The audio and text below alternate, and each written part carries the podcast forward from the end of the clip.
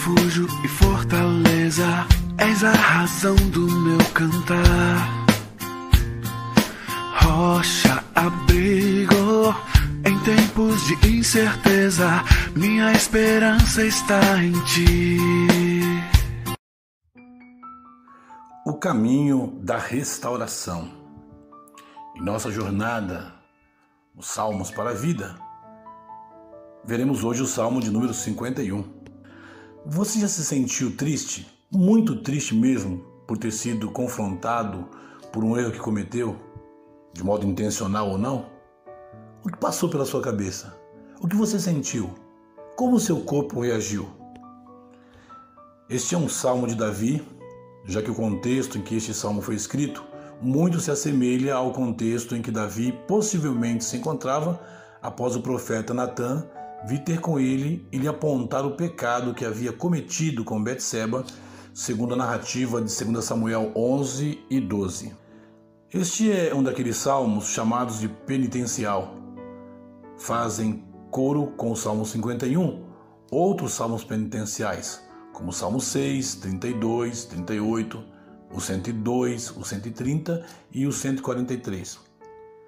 Sendo, porém, o Salmo 51 o que apresenta o maior grau de penitência. Quais as principais características desse tipo de salmo? Busca e clamor por auxílio, tem queixa, confissão, petição, súplicas de cuidado especial, às vezes um voto de louvor e uma confiança na resposta divina. Um dos maiores problemas do ser humano é reconhecer seus erros, seus pecados. Não se engane, em algum momento, os erros são descobertos e, sem a confissão e o arrependimento necessários, os estragos são grandes e muitas vezes fatais. É sobre isso que Davi testemunha nesse belo poema. Uma das peculiaridades desse salmo é que ele começa fazendo um pedido de socorro pessoal e termina o poema fazendo um pedido de socorro nacional. Davi entende que não somente ele tem problemas com o pecado, mas a nação inteira de Israel também tem. Os versos 1 e 2 dizem: Ó oh Deus, compadece de mim, segundo o teu amor, apaga as minhas transgressões por tuas grandes misericórdias, lava-me completamente da minha iniquidade e purifica-me do meu pecado. Nos versos 18 e 19, ele tem um desejo de bênção nacional, ele diz: Faze o bem a Sião segundo a tua vontade, edifica os muros de Jerusalém, então te agradarás de sacrifícios de justiça, dos holocaustos e das ofertas queimadas. Então serão oferecidos novilhos sobre o teu altar. Tanto num pedido quanto ao outro, você não percebe Davi justificando seus pecados. Ele só faz um pedido de socorro pessoal ou nacional e diz que isto é, deve ser feito segundo o amor, segundo as misericórdias e a vontade do próprio Deus. Veja como é interessante, depois que ele faz o seu pedido de socorro, praticamente, ele faz depois uma confissão de pecado, ele faz um pedido de purificação e, na sequência, um voto de consagração. Mais uma vez está claro aqui o texto, versos de 3 a 6, que ele simplesmente Reconhece os seus pecados e os seus erros. Reconheço as minhas transgressões, meu pecado está diante de mim. Eu pequei contra ti, contra ti somente pequei. Fiz o que era mal diante dos teus olhos. Ah, eu nasci em iniquidade, em pecado minha mãe me concebeu. Tu desejas que a verdade esteja no íntimo, no coração, me ensinas a sabedoria. Davi é direto em confessar os pecados sem se justificar, sem reclamar, sem lamentar e sem culpar ninguém. Ele simplesmente diz: Eu sou culpado. É preciso coragem para confessar um pecado ou uma falta. Neste caminho da restauração, ele agora pede para ser purificado. Veja as palavras fortes que ele usa: Purifica-me com isopo, ficarei limpo Lava-me, ficarei mais branco do que a neve. Faz-me ouvir júbilo e alegria. Esconde teu rosto dos meus pecados e apaga as minhas transgressões. E depois ele vai dizer também ainda: Cria em mim, ó Deus, um coração puro. Renova em mim o espírito inabalável. Não me expulses da tua presença, nem retires de mim o teu Santo Espírito. Restitui-me a alegria da tua salvação e sustente-me com o espírito obediente.